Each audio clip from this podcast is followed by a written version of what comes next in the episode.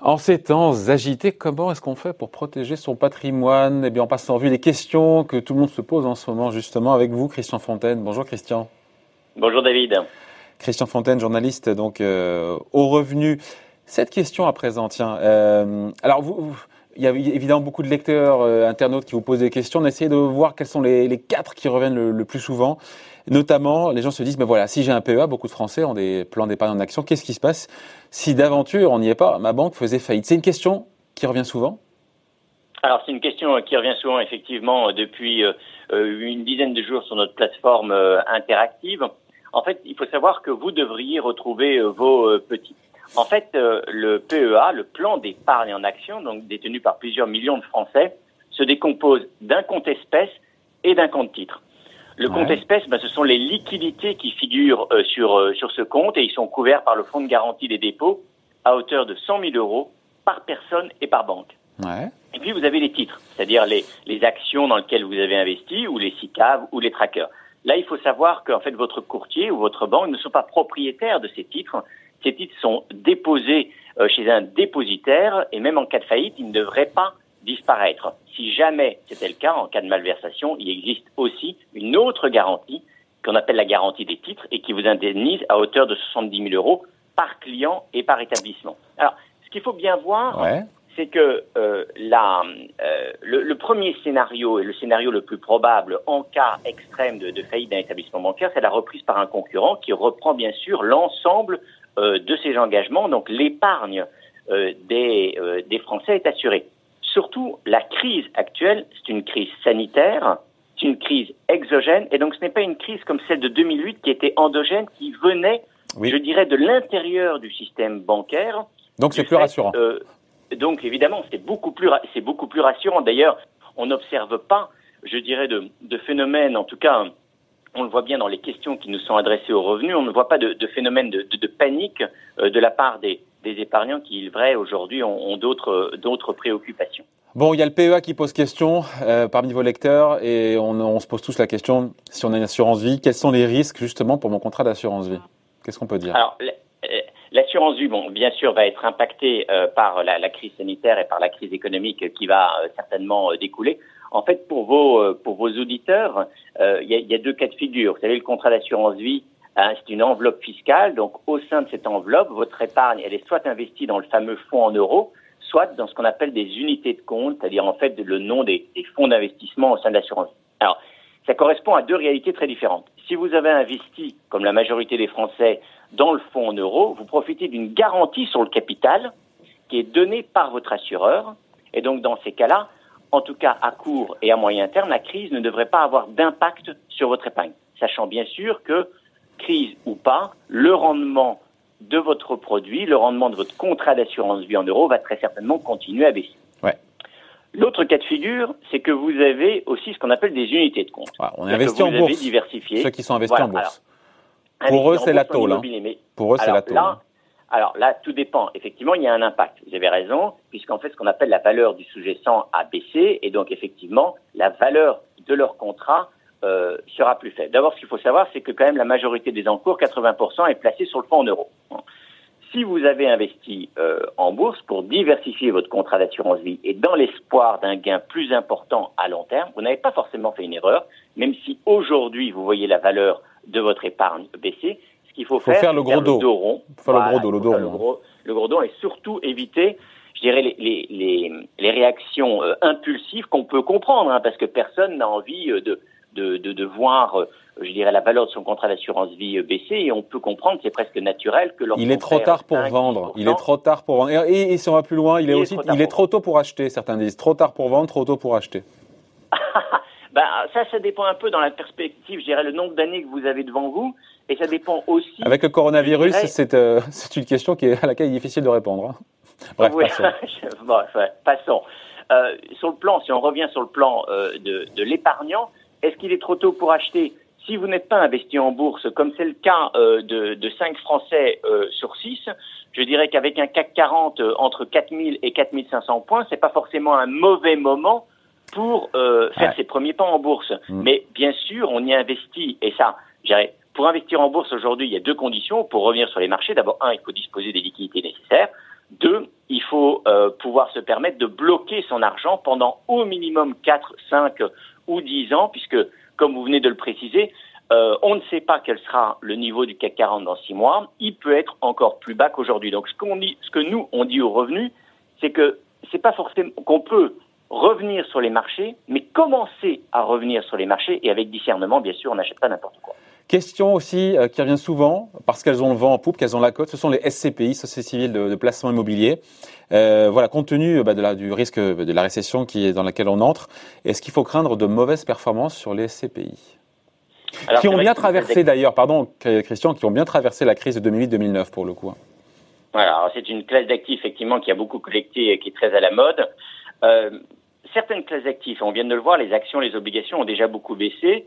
Euh, ce n'est pas encore l'impact de la crise sur l'immobilier de bureaux et de commerce, puisque là on parle d'immobilier professionnel, hein, les CPI sont essentiellement investis là-dessus, euh, se fera sentir certainement avec un, un, différé de deux façons différentes. Il peut y avoir une baisse du rendement et puis il, peut y avoir une baisse de la valeur euh, départ. Ouais. C'est très difficile aujourd'hui euh, d'en dire, euh, d'aller un peu plus loin. Certains gérants de spécialistes, gérants de, de SCPI, notamment Corum, qui a beaucoup initié sur ce marché-là, beaucoup innové sur ce marché-là, euh, explique déjà que en cas euh, d'absence de, 30% des loyers pendant un an, cela pourrait entraîner une baisse de l'ordre euh, légèrement inférieur à deux points euh, du euh, rendement. Quant au cas Christian de Kerangel, qui est le directeur général de l'Institut de l'épargne immobilière et foncière, donc c'est un, un, institut économique, s'exprimait dans le Figaro il y a quelques jours et lui parlait disant que si les CPI rapportaient cette année autour, euh, au-dessus de 3,5%, euh, cela serait bien contre l'année dernière, un peu plus de, un peu plus de 4%. Voilà, c'est très difficile d'être plus précis. Il y aura un impact. Tout, euh, l'impact réel va dépendre en fin de compte de la, de la profondeur et de la durée de la. Ben oui, on y revient. on y revient toujours. C'est le nœud, c'est le nœud et c'est l'alpha et l'oméga l'alpha et l'oméga euh, pour l'ensemble des secteurs euh, d'activité économique, y compris pour la pierre papier. On peut terminer en disant que historiquement le revenu préférait dans cette grande famille de la pierre papier plutôt les foncières euh, cotées euh, en bourse, alors qui ont plutôt pas trop mal résisté. Ouais. Euh, plus volatiles certes que les SCPI, mais moins taxées et plus liquides. les foncières cotées en bourse, vous pensez aux Clépierre, Unibail Rodamco et compagnie? Voilà, tout à fait. Mais attendez, elles se font désinguer. Hein. Non, elles ont, elles ont pas si mal résisté. Elles ont perdu en moyenne au niveau européen, au ah. niveau européen, plutôt ah. moins euh, que euh, les grands indices. Ensuite, il faut voir que euh, les foncières, bah là, le, le, niveau de valorisation des foncières est très lié au niveau des taux d'intérêt. C'est vrai qu'avec la crise actuelle et l'ensemble des mesures de soutien qui ont été prises par les, les banques centrales, a priori, on peut penser que les taux d'intérêt vont rester bas encore pendant, pendant quelques mois, voire quelques années. Ça, c'est plutôt une mesure euh, favorable aux foncières. Je vous l'accorde. Je vous l'accorde par rapport aux SCPI. Donc, la question de votre auditeur portait sur les SCPI. Je vous l'accorde, c'est vrai que les foncières cotées en bourse sont un peu plus volatiles que les SCPI. C'est un produit qui est un peu plus boursier, alors que les SCPI sont un produit de, de rente.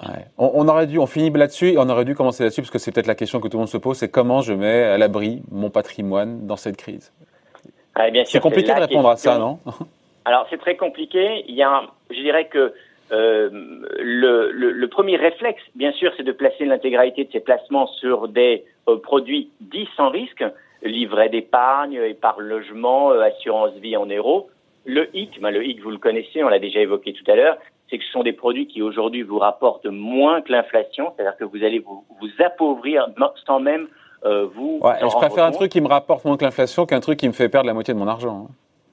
Alors, à court terme, à court terme, c'est un raisonnement qui se tient. Simplement, à long terme, on peut espérer que les placements, je dirais, plus risqués comme les placements euh, boursiers vont très certainement rebondir.